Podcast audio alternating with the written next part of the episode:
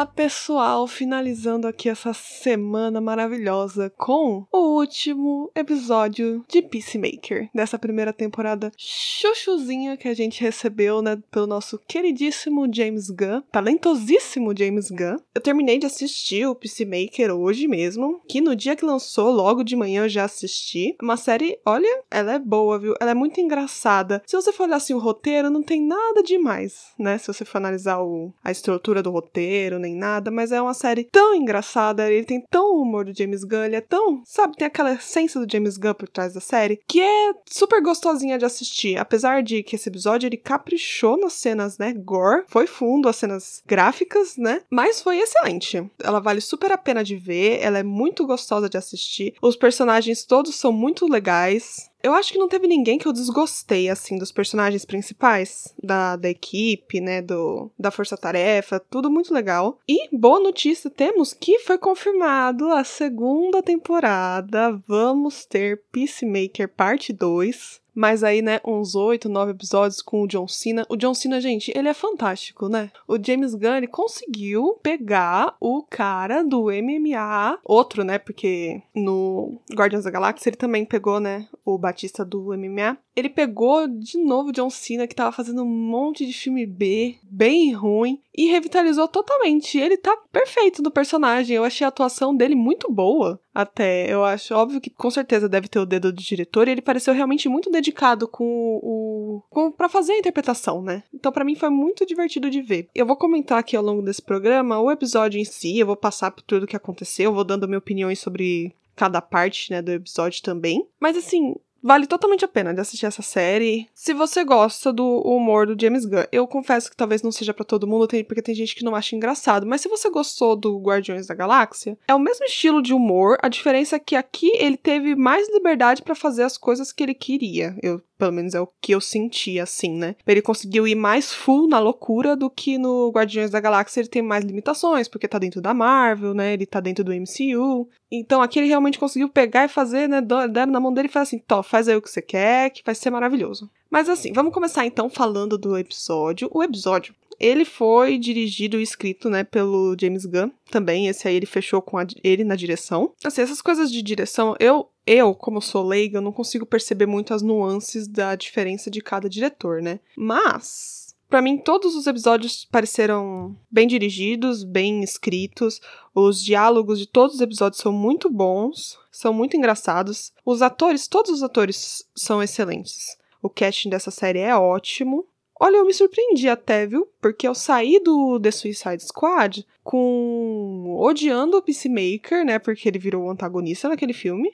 E eu terminei essa série adorando o Peacemaker. Assim, eu tenho algumas ressalvas sobre a construção de personagem que eles destacaram para ele aqui. Eu tenho, mas no geral eu conquistou nossos corações, vamos dizer assim. Então vamos aí falando, né? Começando o episódio 8. Ele começa lá com eles no trailer, né? Do veterinário que eles roubaram no último episódio. E é com a Debaio tentando se desculpar com o Peacemaker. Porque, né? Ela traiu ele, cagou tudo. E ele não aceita. Ele tá realmente bravo e eu dou total razão para ele. Porque, né? Complicado o que ela fez. Eu achei. Ela fez uma escolha. A escolha errada. Mas o Peacemaker tem total razão de ficar bravo. Porque, poxa, estragou tudo que ele tava construindo, né? Ao longo desses nos últimos meses. Que não era muita coisa, vamos lá, de de passagem. Aí nesse diálogo que ele tem com a Debai, o Peacemaker vai falando, né, do... Explica um pouco do porquê que ele faz o que ele faz, que a gente ainda não tinha tido. O Peacemaker acaba falando, né, que quando o irmão dele morreu, ele fez um juramento. Que o juramento é que ele só vai matar se for pela paz e ele não mata se não tiver motivo. Porque como o irmão dele morreu sem motivo nenhum, ele quer que não aconteça mais isso com ninguém.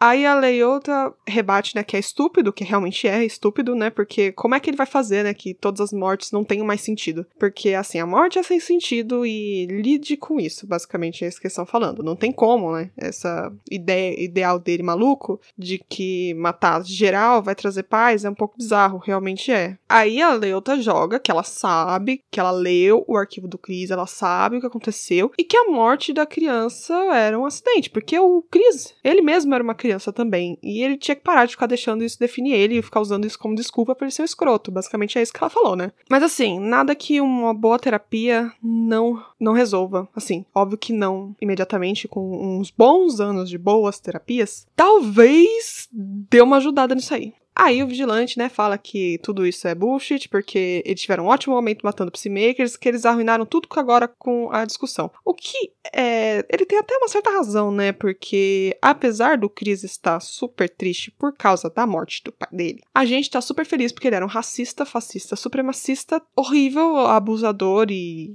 tóxico ao extremo. É uma morte que a gente até celebra, apesar do Peacemaker estar, tá, né, triste porque ele ama o pai dele é a descrição do Daddy Issues. Aí o vigilante ainda termina falando, né, da ordem dos melhores amigos dele, que primeiro é o Peacemaker, óbvio. Segundo é a Igli, não sabia que ele tinha essa conexão com a Igli para ser o segundo melhor amigo, mas ok. E a quinta é a Debaio. Aí eu fiquei pensando, quem mais tá nessa lista antes e depois da Debaio? Porque assim, a gente sabe que o John Economos, ele estiver ali um momento que o Peacemaker gosta dele, né? Falando assim, então será que o John Economos tá depois da Igli? Não sei. Aí ficou assim, dois spots em cima da Debaio vazios. E quem será depois, né? Porque é só esse grupo, provavelmente, que ele tem de amigo. Porque com, a, com, as características que esse cara tem, não conhece mais ninguém. Aí nos despedimos daquela abertura maravilhosa que essa série tem. Espero que na segunda temporada eles façam alguma coisa nesse sentido também, mas com um número diferente, né? De dança. Não, não peguem e reciclem a mesma coisa. Eu não acho que vão. Eu espero que mantenham assim na mesma linha, porque ela é diferente, mas ela é bem legal. Eu saio do episódio sempre com essa música em looping na minha cabeça.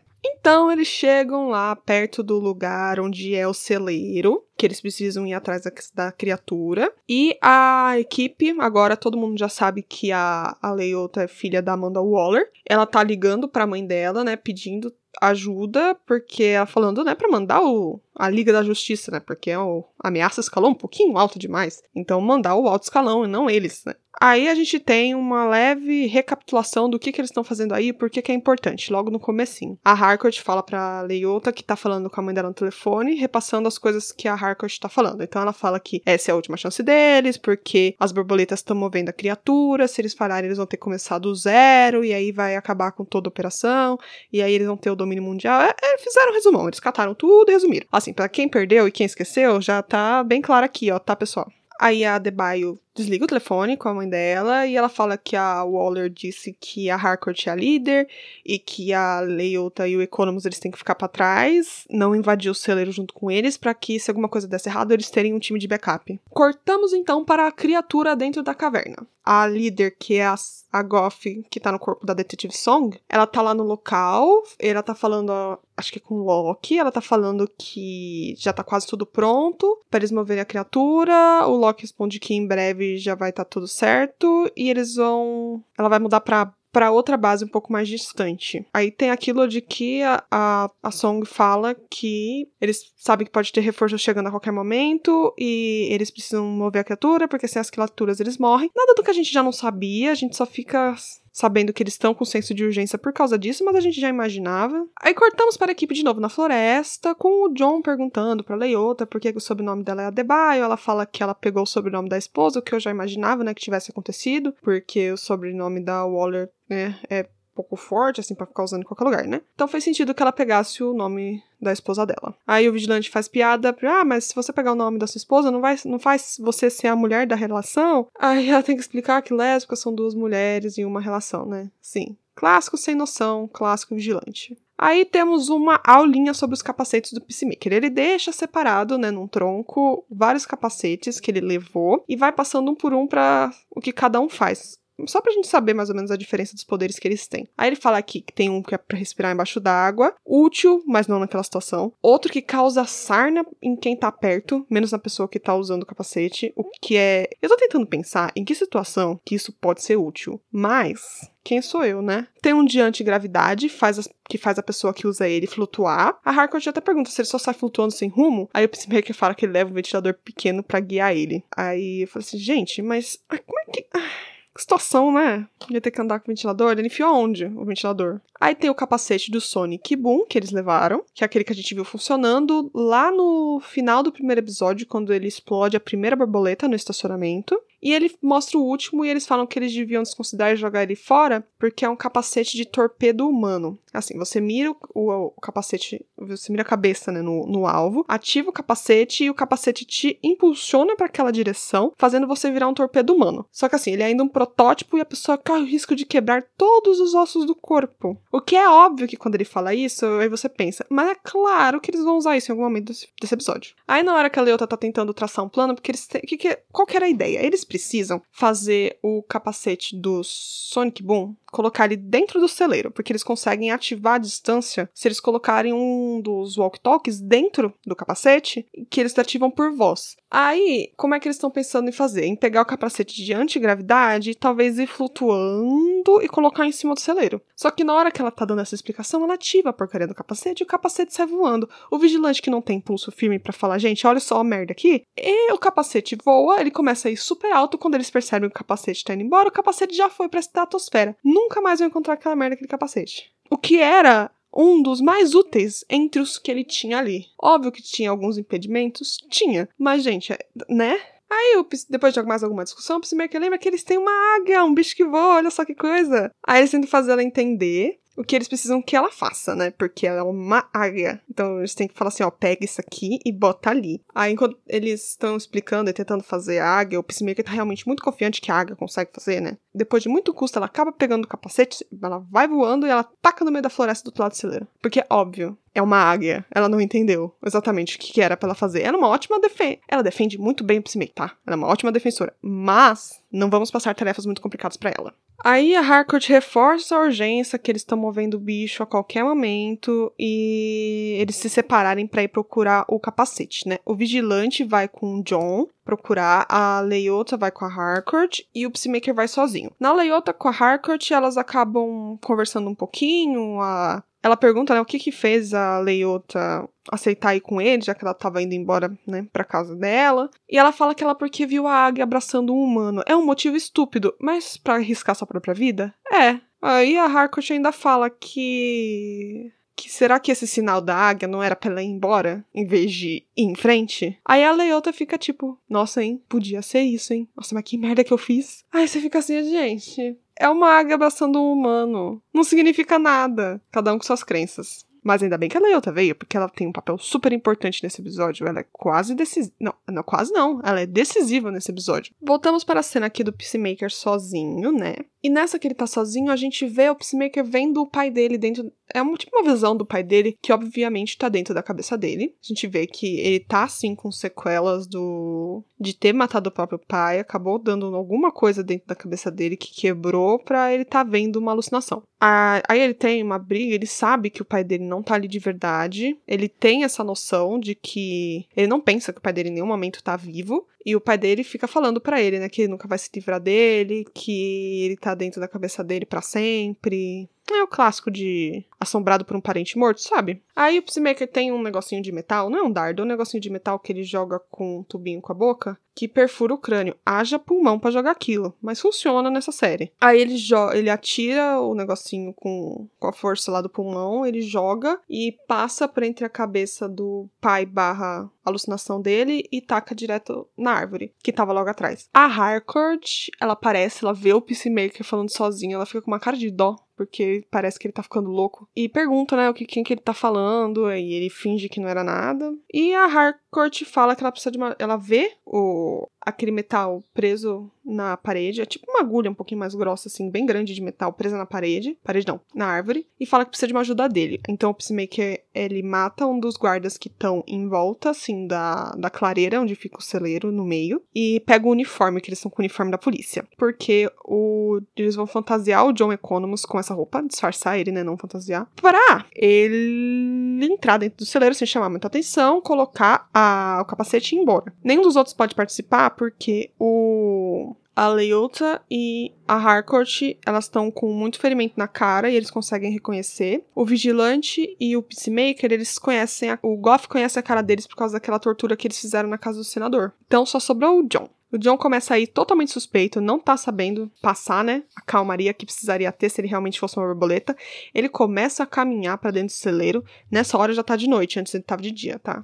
E aquela borboleta, que era o parceiro da Detetive Song, ele para o John e pergunta: Ué, onde é que você tá indo? Aí o fala assim: Ah, tô indo pra dentro. Aí a borboleta, ah, por quê? Aí ele fala, ah, por causa da mala. Aí fala, ah, ok. Porque tá com a mala com o capacete, tá dentro da mochila. E ele passa, assim, e fala assim, ah, que segurança boa, né? É por isso que tá morrendo todo, todas as borboletas, porque essas aí estão sabendo realmente fazer uma dominação mundial, hein? Por isso tá demorando tanto. Mas na hora que o John entra no celeiro, ele vomita porque tem estômago fraco, porque não é feito para essas coisas. Vê os outros explodindo a cabeça dos outros, tudo bem. Mas assim, botar um pouquinho mais de pressão já dá um negócio nele. O treinamento da Argus tá difícil, hein? Ah, ele continua, né? Independente, porque já tá lá dentro, vai fazer o quê? Ele então tem uma escada na lateral que leva para baixo do celeiro. Então, o que, que eles fazem? Ele desce. Na hora que ele desce alguns lances de escadas, a Harcourt fala que ele tem que ir o mais baixo possível para colocar o capacete. Mas na hora que ele desce, ele vê o bichão preso no teto e fica em choque. Porque eu acho que é porque o bicho é muito grande, porque as borboletas para mim eram mais feias do que aquele bichinho. Bichinho é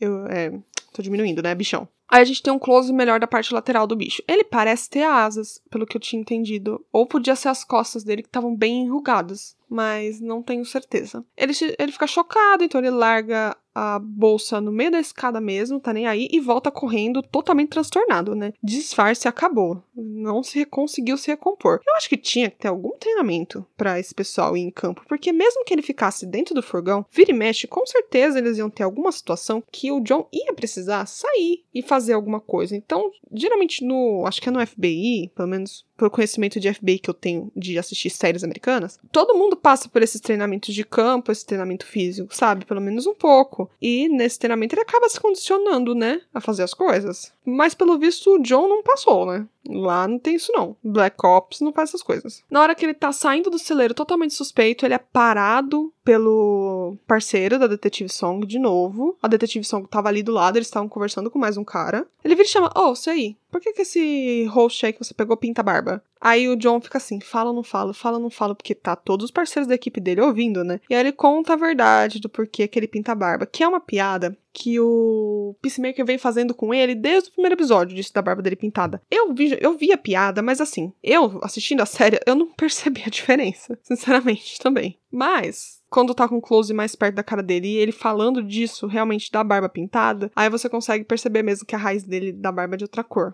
Aí temos a história triste do John Economist, que ele fala que a barba ele pintava porque ele achava que ia fazer ele parecer mais novo e mais bonito, porque ele nunca teve uma namorada, e ele achava que pintar a barba ia ajudar, mas ele era muito preguiçoso, ele era ocupado com o trabalho, aí ele não pintava a raiz regularmente, por isso que ficava aquela parte branca, e quando ele pintava ele usava a marca mais barata, porque ele era mal pago no emprego que ele tinha. E ele nem ligava disso porque ele achava que ninguém reparava até que alguém chegou e reparou, porque ficava falando disso o tempo inteiro, que no caso era o Peacemaker. Aí corta pra cara do Peacemaker, a gente vê que o Peacemaker tá totalmente desconfortável porque fala, putz, fiz merda, hein? E aí o outro responde, nossa, os seres humanos podem ser realmente patéticos, né? Aí o John fala, é, Pois é, né? Mas assim, sinceramente, problema nenhum de pintar a barba. Só assume pinta. Tá ótimo. Eu, gente, eu fiquei com dó porque eu realmente não tinha reparado que a barba dele era de duas cores. Apesar do Peacemaker ter falado isso o tempo inteiro, eu nunca nem parei para prestar atenção. Aí quando o John tá indo embora, porque o outro realmente só tinha parado ele para perguntar da barba, vem um cara lá debaixo da, da caverna onde tá o bicho, sobe a escada e ele vê a bolsa, porque tá no meio, ele não botou nem no cantinho para não chamar atenção, sabe? Deixou no meio da escada, então quando o outro subiu, o outro viu. Ele abriu a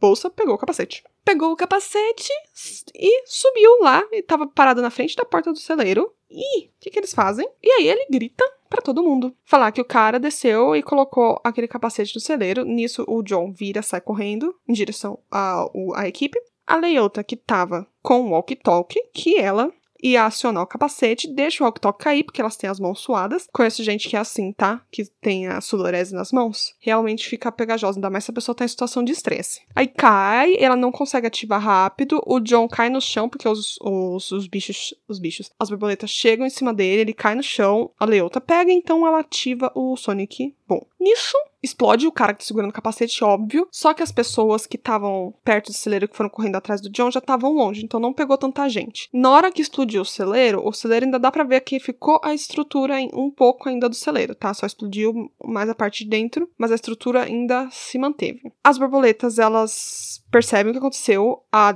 detetive Song fica super preocupada, ela vira e elas começam a ir correndo em direção ao celeiro para tentar ajudar. Nisso, a Leota ativa de novo, ela mata mais um monte de gente que já tinha chegado mais perto. O detetive Song não tava naquela, porque é conveniente, né? E ela pula e é jogada para trás. O John consegue chegar, né, até eles. A Leota ativa de novo o capacete e nessa última ela acabou danificando a estrutura da caverna embaixo. Tá, a gente vê caindo a, algumas partes do telhado em cima de alguma das borboletas que estão lá embaixo. O Capitão Loki ainda tá ali. Cai a, uma das pedras do telhado em cima do aparelho que eles montaram em volta que provavelmente em volta do bicho, que provavelmente era para teletransporte, e danifica uma parte do equipamento. A gente vê o, o John Locke virando e caindo uma lágrima dele. Não entendi muito bem o porquê, tudo bem que ele fala assim, ah, vou morrer, ou ah, por causa do inseto, não... mas ele tava lá emocionado. A Leota tenta ativar mais uma última vez, mas acabou a carga do capacete, ele não tá mais funcionando. A Goff que tá em cima, ela começa então a tentar abrir o caminho entre os restos, os destroços do celeiro, para tentar chegar na entrada da escada. E aí a equipe começa a armar o ataque, né?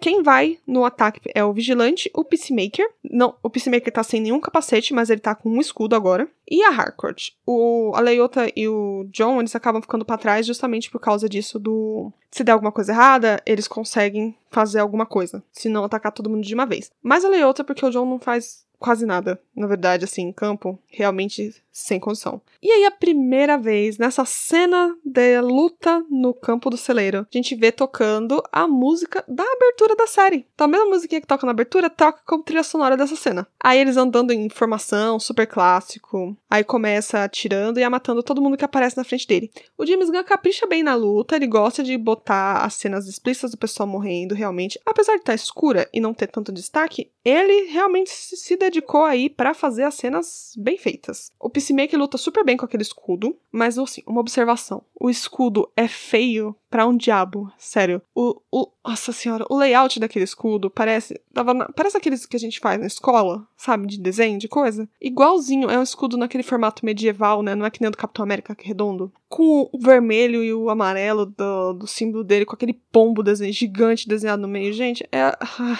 não sei se foi só eu, mas é feio mas acho que a intenção era essa mesmo, parecia um pouco ridículo. Mas, apesar disso, tem uma ótima cena do Peacemaker jogando o escudo, ele atira no escudo para o escudo pegar a força e ele acaba acertando a ponta do escudo dentro do pescoço de uma das borboletas, o que foi muito bom. Na verdade, foi bem legal de assistir. Na luta, a gente também vê que o vigilante tem clara preferência para luta por espada para dilacerar os outros. Ele dá poucos tiros, ele pega a espada, decapita os outros mesmo, corta os braços fora. Realmente ele, ele sente o prazer dele é nesse daí. O Peacemaker vê a Song conseguindo tirar as madeiras da entrada da escada. Então, ele decide ir atrás dela. A Harcourt fala pra ele ir e matar a vaca, enquanto eles acabam segurando os outros ali em cima. Peacemaker desce e vai atrás da Goff. A gente vê então nessa cena que tem algumas borboletas já voando. Eu fiquei pensando nisso porque muitas borboletas eles não marcaram, não mataram com o tiro na cabeça ou facada no meio da cabeça assim. Então a borboleta consegue sair e tentar achar um,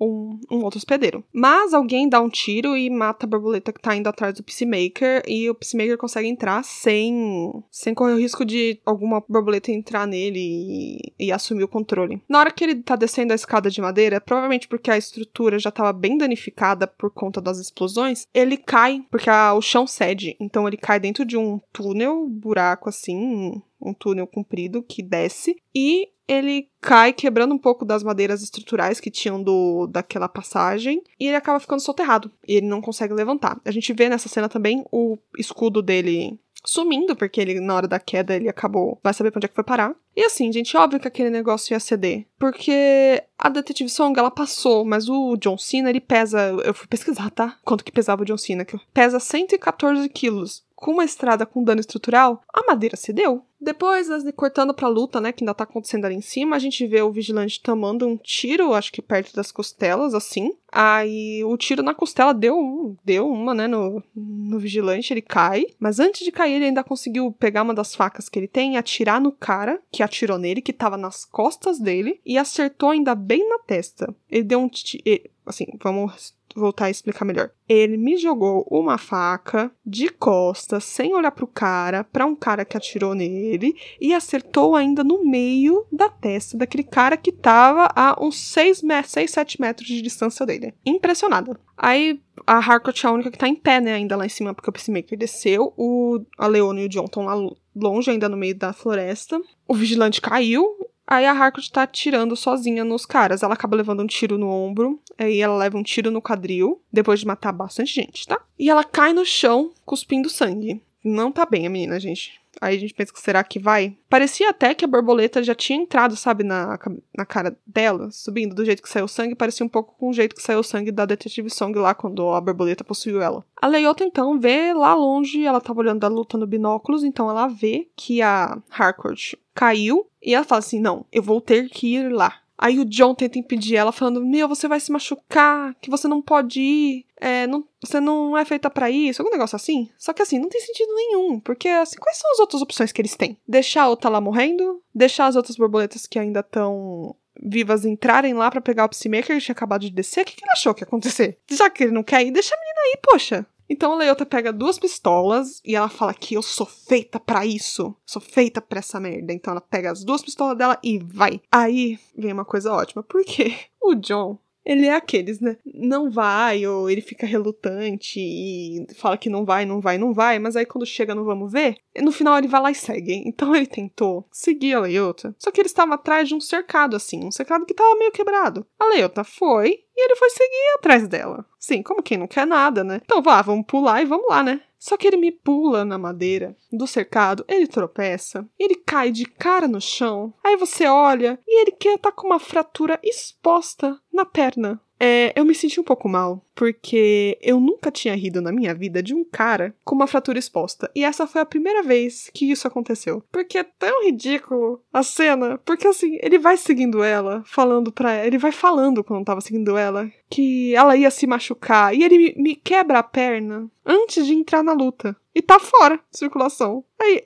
eu, gente, eu, eu ri, mas eu ri. Assim, ri com respeito, tá? Aí temos a cena lindíssima da Leota saindo correndo e gritando e atirando nos caras todos que ainda estavam indo em direção a ela, porque tinha alguns borboletas que estavam vivas, né? Mas ela é boa, viu? A bichinha é boa com a arma. Ela realmente fez jus ao treinamento todo que ela levou. A gente não tinha visto ainda, porque ela tava com a cabeça dentro da bunda, mas ela tirou a cabeça e foi, acertando todos os tiros. Cortamos aí então pra Harcourt caída ainda no chão e a gente vê uma borboleta sobrevoando ela, que eu achei que eventualmente ia acontecer, porque ela tava muito tempo parada. E aí a borboleta tá prestes a entrar dentro da boca da Harcourt. Voltamos pra Adebayo, que ainda tá arrasando nos tiros, a, a, bichinha tá ótima. E ela consegue chegar até a Harcourt bem na hora que a borboleta tá entrando dentro da boca dela e puxa o bicho para fora. E pega a criatura assim na mão e mata ela com um tiro. Podia ter só esmagado? Podia, mas agora ela tá, ó. Mas agora que ela tá atirando em todo mundo, não vamos desperdiçar, né? Esse talento nato. A Harcourt, então, fala pra ela que ela tem que ajudar o Chris. Ela não quer ir porque ela quer dar um jeito de pedir algum tipo de ajuda, porque para não deixar a Harcourt, que a Harcourt parece que tá morrendo mesmo. Mas a Harcourt fala que ela precisa ir, e ela pergunta, ah, mas como que eu vou conseguir ajudar ele? E nisso aparece o John Economus se arrastando pelo chão, e eu ainda rindo toda vez que ele aparece, se arrastando, eu tava dando risada. Eu me sentia uma pessoa ruim. E talvez eu realmente seja. Mas esse toque do John ter se machucado logo antes da luta foi, ó, cereja no bolo. Mas aí o John chegou, né, se arrastando no chão, com um capacete falando: com isso daqui você vai conseguir. E eu fiquei pensando, ele tava com o capacete na mão. Não precisava ser um gênio para pensar que era daquele do que eles falaram lá atrás, do torpedo humano. Mas eu fiquei pensando porque ele tinha caído do lado de lá da cerca. Ele teve que voltar, pular a cerca com a perna toda estraçalhada, depois pular a cerca de novo para voltar pro campo e se arrastando todo aquele caminho para chegar até elas. Ele chegou até rápido, na minha opinião. Ele tinha que falar com isso daqui lá ainda da metade do, na metade do campo ainda. Ele tinha que ter gritado lá longe, não tão do lado delas, porque não ia dar tempo dele chegar mais nunca. Então a Leota pega o capacete, já coloca ele na cabeça e ela vai descendo as escadas, tá? Ela tá com a lanterna do celular ligada, mas apesar de ainda estar claro, tá com as luzes do das escadas, não foram danificadas com a explosão. O sistema de fiação deles realmente é muito bom. Mas ela tá lá com a lanterna ligada, olhando no rastreador que ela tem do, do Peacemaker, porque o Peacemaker ainda tá com aquele chip na cabeça dele, aquele que explode o cérebro. Imagina alguém apertar o botão sem querer. Mas já era Peacemaker. E ela chegou naquele espaço onde tava o, o buraco que ele caiu. E ela desce através daquele túnel devagar para tentar chegar até o Peacemaker. Ela chega numa pilha de, de madeira, aí eles têm uma brincadeirinha aí com a gente, hein, que o James Gunn faz. Que ela começa a puxar as madeiras do lado dela e a gente vê o take do, da cara do Peacemaker embaixo de tudo. E a gente vê as madeiras começando a se mexer. Pra gente achar que era a Leota tirando ele de lá de dentro. Aí ele uma mão é oferecida para ele, ele pega a coisa, puxa ele para fora. Aí a gente vê que na verdade não é a Leona, é a Detetive Song barra a Goff. O Peacemaker então ataca ela, aí eles lutam e a gente vê que realmente luta corpo a corpo não tem nem chance de matar uma borboleta. Porque é realmente muito melhor do que ele. Nenhuma luta corpo a corpo que ninguém teve com nenhuma borboleta, a pessoa ganhou. Ela só ganhou porque tinha algum tipo de arma. E conseguiu dar um tiro na testa da pessoa. Porque senão, sem condições. Então ele toma um pau. A Goff, ela tá segurando o Peacemaker pelo pescoço, assim, na parede, levantando ele, sabe? E aí a Leota consegue abrir a passagem e ela chega lá e ela ativa o torpedo humano que fica com o brilho azul e ela sai em direção da Goff para atingir ela, só que não, ela erra. Ela só erra a mira mesmo. E não funciona. E ela bate na parede e cai desacordada no chão, porque heróica demais. A Goff então fala para ele parar de lutar e seguir ela, porque a Goff não quer machucar ele. Ele não tem muita escolha, né? Então ele faz. Aí a Goff leva ele até onde tá a vaca e as coisas do teletransporte. A gente vê na cena também uma parte do teletransporte, acho que falhando, das. Acho que das luzes que tem do lado e tava dando choque no bichinho. Eu fiquei com uma dó, gente, porque assim, não me importa o motivo que eles tiveram, que eles precisavam se alimentar, mas, nossa, manter aquele bicho gigante que não tem culpa de nada preso no telhado durante sabe-se lá quantos anos, sendo ordenhado para tirarem comida, me deu um dó, uma dó daquele bichinho. Bichinho, eu falo bichinho, mas bicho tem bichinho realmente é difícil, né? De chamar de bichinho, né? Mas deu uma dó dele estando amarrado, preso no telhado, não podendo sair. E ele tá sempre fazendo barulho, que parece que tá sofrendo. E é por isso, gente, que eu sou uma pessoa vegetariana. Eu tenho intenções de um dia talvez me tornar uma pessoa vegana para poder parar de fazer isso com as queridas das vaquinhas, tá? Porque eu fiquei sentida com o alien. E eu fico sentida também com as vacas. Mas vamos parar de falar aqui de vegetarianismo, que não é para isso que estamos, né? Aí a Goff fala que ela precisa de ajuda, porque ela precisa de três pessoas para conseguir ativar o teletransporte, porque eles querem levar para o bicho para um celeiro que eles têm no Maine. E ela ainda fala que ele vai ajudar ela, sim, quando ele ouvir a verdade. A gente vê então que o Loki ainda tá vivo, ele tá ali embaixo, porque para poder ativar ela precisava então dela mesma, o do Capitão Loki e do Peacemaker. Aí o Peacemaker ainda joga, né? Ele rebate que ah, mas vocês matam pessoas inocentes pela sua busca de poder, vocês acabam tomando conta deles. E a Goth rebate que eles não fazem isso por causa de poder. Eles fazem isso porque eles fizeram uma promessa. E aí essa palavra promessa pega no Peacemaker por conta da promessa que ele fez pro irmão dele quando o irmão dele morreu. Aí corta pra uma cena com a Debaio se mexendo um pouquinho, tentando se levantar. A gente vê que ela ainda tá viva, pelo visto não quebrou nada. E a Goff começa a contar a história dela. Ela repete que o único motivo para eles viajarem para cá é porque o planeta deles ficou inabitável, que a gente já sabia. E aqui eles tinham tudo o que precisavam, que tinham ar, a água, tinham o ar, a única coisa que eles não tinham era comida, e é por isso que eles trouxeram aquela vaca que aquela vaca podia fazer o que eles com que eles sobrevivessem por mais 100 anos ainda a espécie deles. E eu fiquei, mas trouxeram só uma e deixaram o resto mesmo desses bichos gigantes que tinha no planeta de vocês morrerem? Ou será que já tinham morrido antes? E era por isso que estava ficando também inabitável, porque eles também estavam acabando a fonte de alimento? Isso não sabemos. Mas quando eles chegaram aqui no nosso queridíssimo planeta, eles perceberam que o caminho que a humanidade estava tomando eram os mesmos que eles tomaram anos antes de acontecer toda a merda que aconteceu no planeta deles. Porque o que que era? Os líderes ignorando a ciência, dizendo que fogo, as doenças, as enchentes, as mudanças globais não tinham nada a ver com as nossas próprias ações, é, eles estavam priorizando o lucro em cima de tentar priorizar a sobrevivência da espécie, eles acabavam tratando algumas inconveniências que eles tinham que seguir para poder prolongar a vida na Terra como insulto, a liberdade de expressão, e virou, virou, virou bem político nesse caso aí.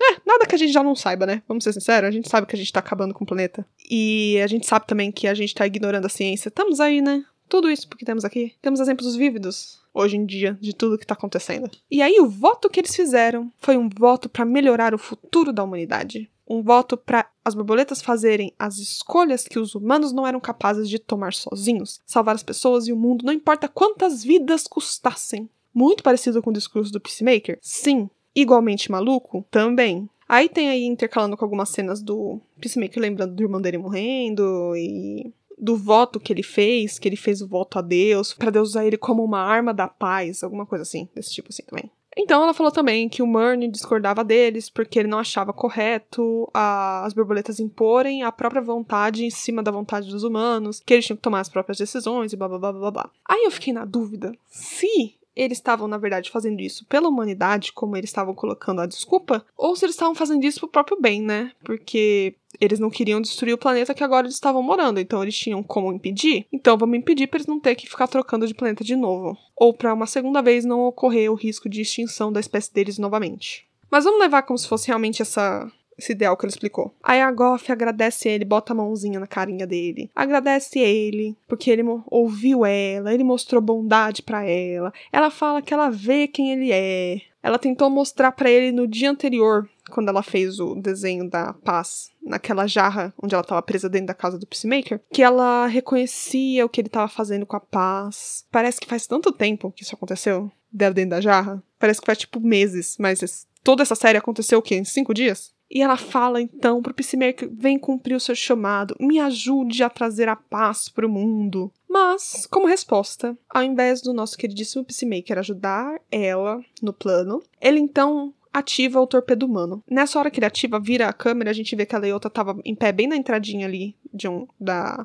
daquela parte da caverna, toda atordoada, tadinha. Ainda não tinha nem se recuperado, mas ela tava lá. E como ativou o capacete, ela vira o torpedo humano de novo, e como ela tava virada mais ou menos pro bicho, que ela tava meio inclinada assim, porque tava né, recuperando fôlego, ela vai e entra totalmente dentro do bicho. Vai um torpedo humano e ela fura a pele do bicho e entra todo dentro do estômago do bicho, praticamente. Então, o Peacemaker, ele empurra a Goff, o Loki vem vindo atrás deles, Peacemaker atira na testa do, Mor do, do Loki, mata ele, e ele atira no peito da Goff, não na cabeça. Então, como ele atira no peito, a gente já percebe que a borboleta não morreu, só morreu o corpo. A Leiota, então, ela acaba caindo de dentro do bicho, porque é gravidade. E nisso que ela cai, cai um, o bicho morre, cai um monte de intestino em cima dela, deve estar tá um fedor. Aí o Peacemaker ajuda a Leota a levantar. E eles vão saindo da caverna, ele ajudando ela, né, a se equilibrar. Vimos, olhamos para trás e vimos que a borboleta, a borboleta Goff tá saindo de dentro do corpo da Song. Peacemaker viu, então ele sabe que ela tá viva, ele deixou de propósito, ele não quis realmente matar ela.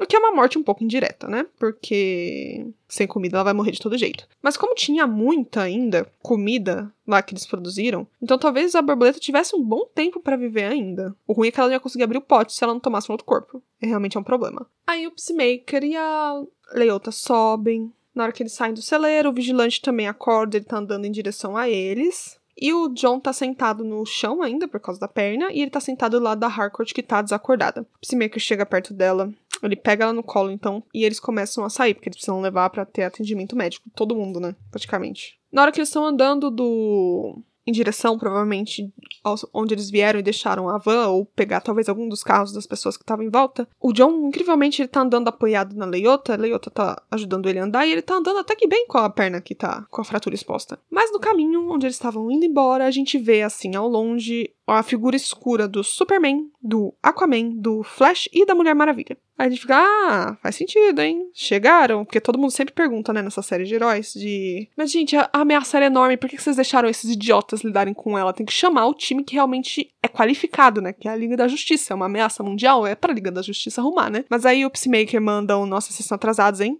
Obrigado por nada. O que realmente é verdade. O que é estranho, porque o Flash, e o Superman deviam ter chegado na hora. Amanda Waller realmente não fez o trabalho direito, porque eles ficaram o dia inteiro ali, de tocaia. E o pessoal só chegou no final do dia, mas que porra é essa? Eu achava, quando eu vi eles assim no escuro, não dava para ver a cara de ninguém, né? Porque provavelmente era alguns dublês ou CGI. Eu acho que era dublês, porque não precisa gastar CGI para fazer isso. Só porque não vai mostrar a cara, vai mostrar só a silhueta. Mas quando eles passam por entre a Liga da Justiça, dá para ver bem o rosto do Momoa se virando. Aí eu falei assim: olha, pagaram o uso de imagem do Momoa? E tava, eles passaram por entre o Momoa e o Flash. Então a gente consegue ver, depois que eles passam por eles, o Momoa falando com o Ezra Miller. Aí o Momoa ainda tem duas falas e o Flash tem uma fala. Eu falei assim: olha, pagaram realmente o cachê pra esses dois caras fazerem a participação. Mas assim, o Flash fez participação na série da CW do The Flash, né?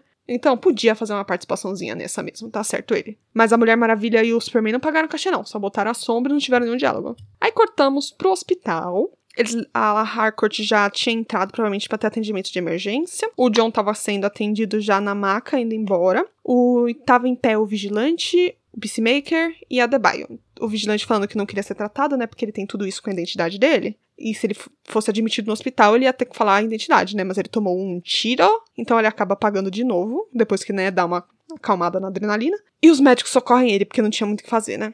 Depois a gente corta pra. Parece que é um tempinho depois, que já estão até com outras roupas. O Peacemaker e a Leota estão sentados na sala do hospital. E o Peacemaker pergunta pra Leota se ela ouviu toda a conversa que ele teve com a Song. A Leota fala que ouviu e o Peacemaker pergunta se ele acabou de matar o mundo inteiro. Ela fala, ah, talvez. Porque realmente talvez ele tenha. Mas assim, teoricamente é culpa do mundo, né? Não é culpa do Peacemaker, mas tudo bem. Mas aí a Leota fala que o Peacemaker deu o poder para eles fazerem as próprias escolhas. Ela pergunta por que que o Peacemaker não ajudou eles, sendo que o discurso deles era tudo, né, o que o Peacemaker praticamente acreditava, era muito parecido com o próprio discurso que ele fazia, né? E ele falou que ele escolheu não ajudar eles porque ia machucar ela e os outros da equipe se ele fizesse isso. E ele não escolheu esse lado por conta dos ideais dele, ele escolheu pelo coração. Ele não falou isso, tá? Mas foi isso que ele quis dizer. Ele, ele não falou que foi pelo coração. O resto ele falou, mas pela parte do coração foi realmente interpretação minha.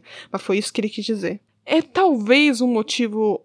Eu entendi o motivo dele ter escolhido as pessoas que eram amigas dele. Concordo, mas eu acho bizarro que o ideal dela fazia totalmente sentido para ele. Mesmo assim, a gente vê que ele realmente ainda é um pouco maluco. A Leota então pede desculpa de novo por ter traído ele aquela hora. Ele fala que ele sabe que ela se sente muito e tudo bem. E aí ela levanta e fala que ela vai fazer a coisa certa agora. Na hora que ela tá indo embora, o Peacemaker vira para ela e fala para ela não contar pro vigilante, mas que depois da Igli, ela é a segunda melhor amiga dele. O que eu achei uma sacanagem com o vigilante, porque o vigilante aguentou as merdas dele por anos. E tudo bem que o vigilante é um psicopata, ele é um psicopata, mas ela gosta muito do, do Peacemaker, sabe? A gente vê realmente que ele tem um carinho muito grande por ele. E ele realmente foi deposto do cargo de segundo melhor amigo. Vigilante injustiçado. Aí a gente vê que a Leota, então, chamou uma coletiva de imprensa, isso que ela ia fazer. Ela vai dar um depoimento para os jornalistas e no depoimento a gente vê que os jornalistas todos eles estão com uma pasta com os detalhes do projeto Borboleta, que é o que eles estavam fazendo nessa temporada inteira. E aí ela joga tudo pro público, dizendo que o Peacemaker nunca escreveu um diário, que o Peacemaker e o Vigilante eles estavam fazendo eles estavam trabalhando para o governo. O vigilante está vendo a coletiva de imprensa de dentro do quarto do hospital e ele já estava se preparando para sair, né? Porque ele não vai sair pela porta da frente, que se ele sair pela porta da frente, ele vai ser preso, né? Porque ele é procurado por múltiplos assassinatos. E aí ele pula a janela e vai embora, feliz, né? Tava rindo porque tava vendo a coletiva de imprensa que a Leota falou que ele sim tava ajudando. Então, um ponto positivo aí pro vigilante. E o Peacemaker também tá assistindo ainda da sala do hospital que a Leota deixou ele. E aí a Leota geralmente joga tudo no ventilador. Ela joga sobre a Task Force X, do que é o conhecida como Suicide Squad, e ela fala que os criminosos estão fazendo tarefas perigosas para o governo, eles estão se sacrificando para tentar reduzir a pena e que isso acontece por anos, e ela joga a mãe dela embaixo do ônibus com todas as forças. A médica então chama o Chris para ver a Harcourt. A Harcourt ela tá acordada quando ele entra. Ela vê que ele tá esperando por ela dias no hospital, né? Aí tem aquele momento entre os dois, assim. A Leota volta encontra a esposa dela e os cachorrinhos. A gente vê o John, então, indo trabalhar numa penitenciária agora, parece que é o novo emprego dele. Ele coloca, né, bonitinho, ele bota uma foto na mesinha nova dele, daquela que a a Harcourt tirou nos primeiros episódios deles dentro do trailer. Aí tem lá o Peacemaker rindo, o Vigilante rindo e ele rindo atrás. Muito trio BFF. A gente vê o judomestre, então, chegando no campo cheio de gente morta, aquele lado do lado do celeiro, de que deve estar tá fedendo horrores se tiverem há cinco dias realmente apodrecendo no céu aberto. Ele tá, tá triste, viu? O judomestre. O Peacemaker e o Vigilante, então, a gente vê eles explodindo um carro com aquela granada presa num projétil que o Peacemaker inventou. Eles jogam dentro do carro explodem o carro, eles sendo eles, né? A gente vê também nessa cena final a Harcourt fazendo terapia para ela tentar andar de novo. E aí o Peacemaker tá na casa dele e a gente vê a Goff batendo na janela dele como borboleta, tá? Ela não pegou nenhum hospedeiro. Ele então senta na varanda, no pôr do sol, e coloca o restinho da comida que ele tinha guardada no pote, a comida das borboletas, no chão e ela senta do lado dele e come. Eu acho que eles devem fazer isso com frequência, então ela ir lá para pegar a comida um pouco que ela ainda tem Mas era aquele era o último que o Peacemaker tinha. Não sei se ela vai conseguir pegar em outro lugar, porque tinha um monte de, de frasco vazio lá na fábrica. Então não sei como é que eles iam fazer nesse caso. Mas eu acho que eles deram a entender que depois daquilo provavelmente ela ia morrer. E a gente vê saindo assim a cena dos dois e o pai dele sentando do lado deles. A alucinação, né, do pai dele no caso, porque o pai dele realmente morreu. E a gente vê que ele ainda tá fudido psicologicamente, né? Realmente, o psicológico daquele cara, é muita terapia só para ajudar. E acabou a primeira temporada da série Peacemaker. Considerações sobre as borboletas. Vamos lá, que eu fiquei pensando. Tem muitas borboletas no mundo inteiro, como a gente tinha visto, ainda mais naquela cena lá que tinha o Aquela no carro lá, quando eles foram matar o senador Goff, que a gente viu no final do episódio. Acho que foi do 2, que tinha aquele mapinha onde piscou um monte de coisa vermelha na tela, um monte de sinalizações que tinham várias borboletas ao longo do, do mundo inteiro. Elas todas iam passar fome, porque, pelo que eu entendi, o único centro de distribuição da comida deles era aqueles que eles destruíram. Eles acabaram com a logística de distribuição daqueles negócios para poder despachar para o mundo inteiro. Então, se eles não viessem até os Estados Unidos para ver o que aconteceu, eles não iam conseguir pegar nunca mais, porque não ia mais chegar o carregamento. Mas a Goff tava lá perto do celeiro. Então ainda tinha um monte. Do celeiro e da fábrica, tá? Então ainda tinha um monte de frasco. Então, se realmente quisessem manter a Goff viva, que podia ter ido lá e pegado mais um monte de frasco. Que tudo aquilo, se não apodrecesse, eu não sei qual é o tempo de validade depois que sai do bicho daquele troço, né? Se não apodrecesse, ela ia conseguir ficar viva por pelo menos mais alguns meses, né? Mas eu acho que esse não é o ponto. Mas é o único ponto que eu fiquei pensando assim, do que, que ia acontecer. Mas, no geral, foi bom o episódio. Eu achei uma conclusão boa pra temporada. Na próxima temporada, o que, que, eles devem fazer? Eles devem pegar um pouco desse problema do Peacemaker com o pai dele que tá assombrando ele, a memória do pai dele. A gente se aprofundou um pouquinho também a mais do, do John Economist, mas só essa parte da barba mesmo, da insegurança que ele tem. Mas de backstory, essas coisas não tem não. A Leota, então, provavelmente ela deve voltar para Gotham. Vamos ver qual que vai ser então a repercussão disso do da Amanda Waller. O James Gunn provavelmente tirou a opção de fazer um The Suicide Squad 3, porque expôs a operação para o mundo inteiro. Então provavelmente eles vão ter que fechar o projeto. O Vigilante, será que vai ser perdoado pelos outros crimes só porque ele ajudou nessa força-tarefa de agora e a salvar o mundo? Não sei. Peacemaker, será que também vai? Não sei também. Parece que sim, né? Porque o Peacemaker tá morando na casa dele, todo mundo sabe onde ele mora, tem registro em todos os lugares. E ficamos esses questionamentos aí para as próximas temporadas. Bom, acho que era isso que eu tinha para falar. Eu fui falando bastante durante o episódio, né, do que aconteceu e dando meus comentários, então agora no final eu não tenho muito o que falar sobre. Só que eu me diverti, vou reforçar isso, que é uma série muito divertida de assistir. Eu não achei ela pesada, apesar de eles trazerem esse, tentar trazer essa carga dramática maior pro Peacemaker. Eu achei um pouquinho desnecessário algumas coisas, eu achei. Eu acho que eles não devem trazer essa carga dramática pro Vigilante na próxima temporada. Eu prefiro que eles deixem o Vigilante como um personagem mais raso pra gente não ter tanta empatia por ele do que eles estão tentando fazer pelo Peacemaker. Dele ser realmente só um maluco, e é isso mesmo. Porque se eles começarem a aprofundar muito o personagem, eu acho que vai quebrar essa imagem que. esse alívio cômico que eles deram, sabe, pra gente dele. Porque o Peacemaker é o alívio cômico, mas eles tiveram que fazer a gente ter compaixão pelo personagem. E o Vigilante, eu já tive essa compaixão por ele, porque eu gostei muito do, da caracterização que fizeram, sabe? Mas eu acho que se eles trouxerem essa carga pesada que eles trouxeram, que nem do, do Peacemaker, que eles deixaram o personagem bem mais profundo, eu acho que vai perder um pouco a graça que o personagem tinha. É bom ter um, um personagem que é só o alívio cômico, eu acho que dá uma equilibrada, sabe? Do que se todo mundo. Eu sei que todo mundo tem uma história triste, mas eu acho que acabaria perdendo um pouquinho a leveza que a série trouxe, sabe? Se eles começassem a focar muito nessa backstory dos personagens. Eu não acho que o James Gunn vai fazer isso, tá? Mas a do Vigilante eu não queria me simpatizar por ele, não. Tipo assim, de ah, entendo o que você passou, sei que a infância foi difícil e blá blá blá. E é isso, terminamos aqui então por hoje, esse comentando o episódio 8 de Peacemaker. Se voltar, se for o ano que vem que voltar, eu vou. E eu tiver ainda com o podcast, sei lá o que eu pretendo estar eu faço comentando também a segunda temporada e eu faço episódio por episódio, que nem eu fiz esse daqui, comentando mais detalhadamente o último episódio da série. Então um beijo aí para todo mundo e até a próxima.